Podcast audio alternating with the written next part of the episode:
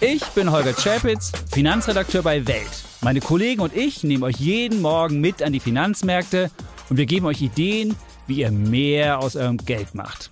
Klar gegliedert, drei Teile, Märkte, Finanzthema des Tages und außerdem haben wir jeden Tag eine Inspiration für euch, die das Leben leichter machen soll.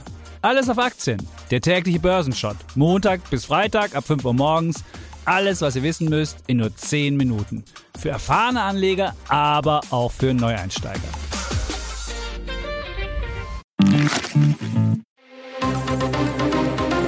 Das Bild News Update. Es ist Freitag, der 9. Februar und das sind die Bild Topmeldungen. Dokumente aufgetaucht. Mein Opa und die Nazis. Was die Außenministerin nicht über ihren Großvater Waldemar wusste. Launiger Lauterbach, Karneval Karl stänkert gegen Scholz und die Ampel. EU knallhart, WhatsApp muss mit Konkurrenz zusammenarbeiten. Was müssen Enkel über die Großväter wissen? Was eine deutsche Außenministerin über ihren Opa und den Zweiten Weltkrieg? Diese Frage stellt sich nun Annalena Baerbock, die gern bei Gedenkanlässen über ihren Opa Waldemar und ihre Lehren aus dessen Kriegsgeschichte spricht. Denn jetzt zitiert die Bunte aus der Wehrmachtsakte von Waldemar Baerbock.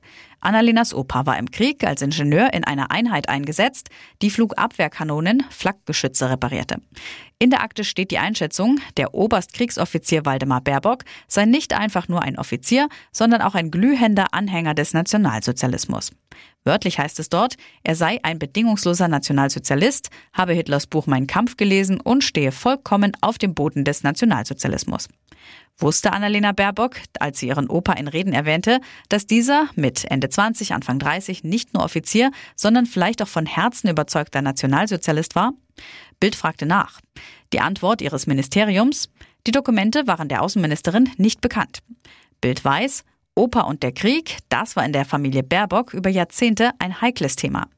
Mehr dazu auf Bild.de. Gesundheitsminister Karl Lauterbach musste sich am Donnerstagabend vor dem hohen, grob günstigen Nachengericht zu Stocken in Stockach in Baden-Württemberg verantworten. Die Anklage hammerhart. Der Minister von vornherein chancenlos, aber angriffslustig.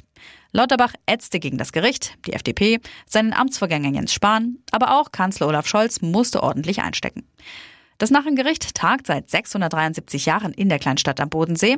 Auch Ex-Kanzlerin Angela Merkel und der mehrfache CSU-Bundesminister Franz Josef Strauß mussten sich den Prozessen schon stellen. Der Höhepunkt der Fastnacht. Ankläger Wolfgang Reuter warf Lauterbach Ungeheuerliches vor, unter anderem Hochstapelei, Gesundheitsminister mit Sensenmann-Aura, Alarmismus in der Corona-Pandemie und Mediengeilheit, unzählige Talkshow-Auftritte. Den Minister brachte das nicht aus der Fassung.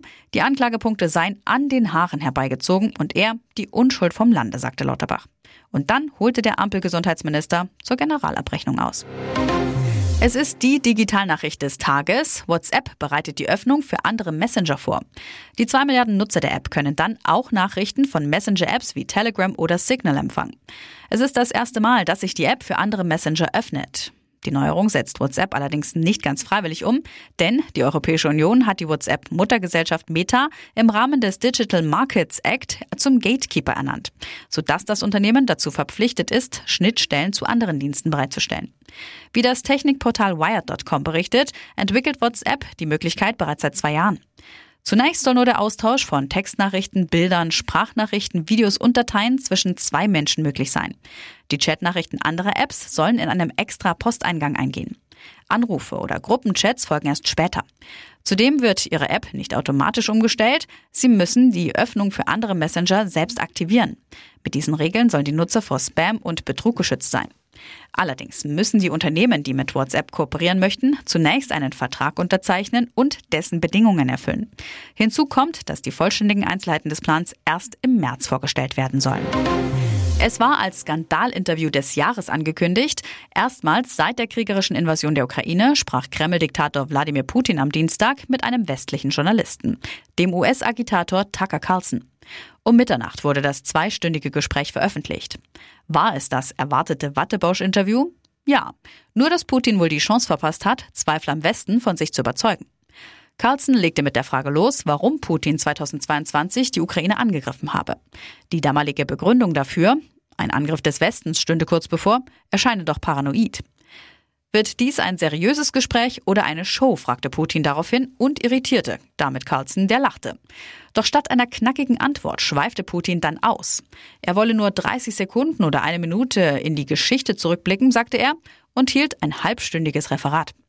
Carlson fragte leider nicht, warum Putin seit 2008 einen Teil Georgiens besetzt und warum die russische Armee Syrien-Schlechter Bashar al-Assad seit 2015 vor Ort beschützt. Aber er fragte, ob es ein Szenario geben könnte, in dem sie russische Soldaten nach Polen schicken. Darauf antwortete Putin, nur in einem Fall, wenn Polen Russland angreift. Und weiter, ganz unschuldig, nachdem er lange auf die NATO geschimpft hatte, wir haben kein Interesse an Polen, Lettland oder sonst wo. Und jetzt weitere wichtige Meldungen des Tages vom Bild Newsdesk. An Dieters rundem Geburtstag ging's richtig rund. Champagner, ein Konzert, haufenweise Stars auf der Bühne, die liebsten Vertrauten dabei. Am Mittwochabend feierte Popstar Dieter Bohlen seinen 70. Geburtstag im Theater am Potsdamer Platz in Berlin. Große Aufregung für das Geburtstagskind. Bohlen zu Bild. Ich hatte Angst vor diesem Abend, lag die Nacht wach und dann war ich auch noch krank. Es wurde trotzdem ein rauschendes Fest. Bild war hinter den Kulissen dabei. Eine Frau kam später als VIP-Überraschungsgast mit einem Mega-Geschenk zur Aftershow-Party ins Theater. Wer das war? Schlagerkönigin Andrea Berg. Sie hatte für Bohlen einen großen Pott Kaviar dabei. Bohlen, ich hatte wohl irgendwann erwähnt, dass ich ganz gern mal Kaviar esse. Das hatte sich Andrea gemerkt. Als sie mir ihr Geschenk gab, meinte sie, das müsse schnell in den Kühlschrank. Ich dachte erst, es sei etwas Süßes. Davon hatten nämlich die Fans jede Menge mitgebracht. Rund 1800 hatten sich Karten für die 70er Konzertsause von Bohlen gesichert. Im Foyer des Theaters stapelten sich auf den Tischen Naschereien wie Ferrero Rocher und Toffifee. Ein besonderer Fan war ebenfalls angereist. Bohlen-Nachbar Marco. Vor einigen Jahren war der Mit-40er in das Örtchen bei Hamburg gezogen, in dem Bohlen seit mehr als 20 Jahren eine Villa hat. Marco zu Bild. Wir sehen uns öfter beim Spazierengehen. Dieter ist ein sehr umgänglicher Nachbar. Ich bin so oft es geht bei seinen Konzerten. Ich mag seine Musik. Seine Hits wie Cherry Cherry Lady sang Bohlen auch beim Geburtstagskonzert. Ebenfalls auf der Bühne Dieters Schnuckelhasen, wie der Pop-Titan seine Freunde gern nennt. Die TV-Stars Sylvie Mais, Evelyn Bodecki und Frauke Ludowig, Popkollegen wie Pietro Lombardi und Alexander Klavs. Das Who is Who fällt ihm am schwersten. Joe Biden kann man langsam als V-Mann bezeichnen. V für Verwechslung. Der 46. Präsident der USA verhaspelte sich jetzt schon zum dritten Mal in nur einer Woche. Vor zwei Tagen sprach der 81-Jährige bei einer Wahlkampfveranstaltung in Las Vegas über die Reaktion Macrons auf eine Rede bei einem G7-Gipfel im Jahr 2020. Biden sagte, und Mitterrand aus Deutschland, ich meine aus Frankreich, schaute mich an und sagte, Weißt du was, warum, wie lange bist du zurück?